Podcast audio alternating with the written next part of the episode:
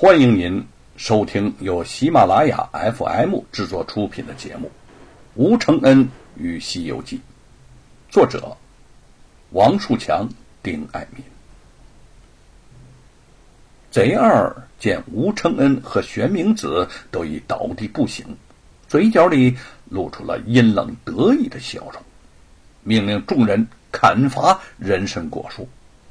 也不过半个时辰呐。这棵百年大树就已被他们粗暴的砍断，树干被抬走了，地上凌乱的堆着一堆树梢和人参果。那只小猴子呆呆的坐在一旁。许久之后，吴承恩悠悠醒转，睁眼四顾，凄凉的景象让他悲愤不已。他慢慢的爬到玄冥子的身边轻轻的呼唤着玄冥子。好一会儿，这玄冥子才吃力的睁开了眼睛，看到那只剩下一截的树桩，散落一地的残枝败叶，被踩得惨不忍睹的人参果，一颗颗泪珠从眼中滚落而下。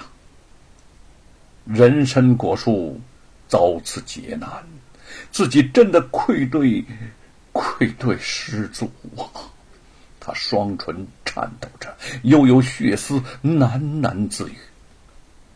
见吴承恩双目含泪，担心不已的看着自己，薛明子勉强一笑，从怀里边掏出了一卷纸，断断续续的说：“这是我二十年来搜集的。”美猴王的故事，技术虽有些散乱，不成大器，可是，可是对于你还是有用的啊！话没说完，一口气儿接不上来，玄冥子就此归天。吴承恩将那卷纸紧紧的攥在手里，忍不住抱着他放声大哭。嘉靖八年，吴承恩的故乡淮安府成立了一家龙溪书院。这件事儿对平民百姓或许无关紧要，但是对当地的读书人来说却意义重大。因为他不但由淮安新任知府葛牧亲自主持操办，还有名满江淮的大才子胡琏执教，故此就吸引了很多士子争相前去报名。一时之间，龙溪书院誉满士林。沈坤竭力相传吴承恩，一同前去报名。他相信。龙须书院虽然门槛甚高，但凭借着他二人的才学，定能考入。只不过这几年下来，吴承恩的狂傲脾气越发难以收敛，劝服他一起前去报名，颇费了沈坤一番的口舌呀。两个人争执到最后，沈坤还是抬出了吴瑞。父命难违，才勉强令吴承恩就范。以吴神二人的才学，果然一考举中。收到消息之后，吴家一片喜气洋洋。吴瑞对众位乡邻许诺着，等到吴承恩来日金榜题名，就请大家痛饮三日。叶云呢？则忙着为吴承恩收拾前往府学的衣物。吴承恩抱着猴子，依依不舍地说：“我就要去学府读那些圣贤书，做那些八股文了。你在家里头好好等我，说不定那个玉凤还会回来呢。”听到玉凤的名字，叶云。敏感的停住了手里的动作，吴承恩却木然未觉。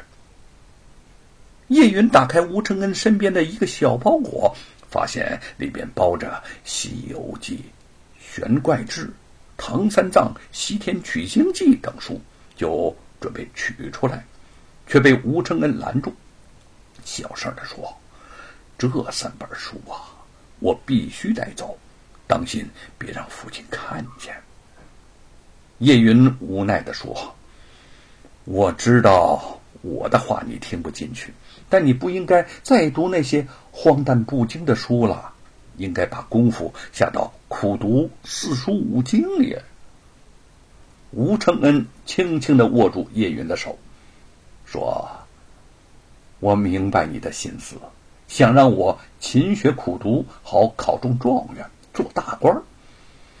可是啊，我对做官真的不感兴趣。你也知道，去府学读书是父命难违，我总不能老是想让爹娘再为我操心。而且我早就和沈坤约好了。”你总不希望自己的相公是个言而无信的人吧？叶云轻轻点点头，说：“我知道相公是忠孝之人，我想你只要肯花些时日在书文之中，一定会功成名就。”吴承恩笑了笑：“娘子对我寄予如此厚望，真是……”我的好娘子啊，你放心，这次到淮安府是师从大才子胡连先生，我想会有收获的。倒是我离开家了，要劳烦娘子照顾父母，还有这只猴子。叶云顺从的点了点头。当然，你对猴子向来这样照顾如微，我当然会。爱屋及鸟的。再说，我和你一样喜欢它，怎么会不善待它呢？那只小猴子见叶云收拾东西，又见吴承恩神情不舍，眨巴眨巴眼睛望着吴承恩，似乎也知道要与主人分别在即，十分的不安。门外，沈坤已经在等着他了。吴承恩。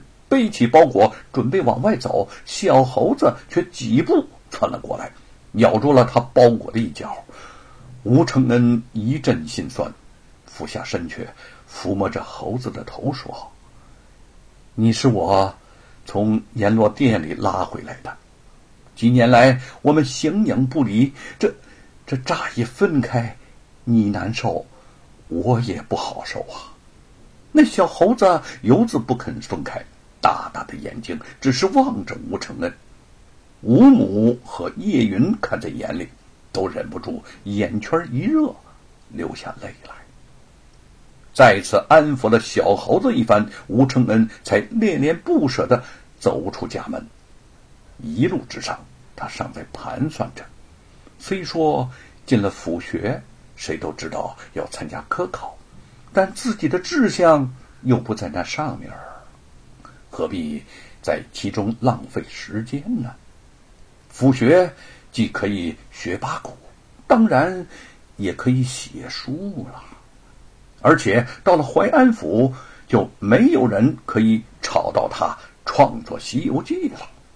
想到此处，心中这才转而安定下来。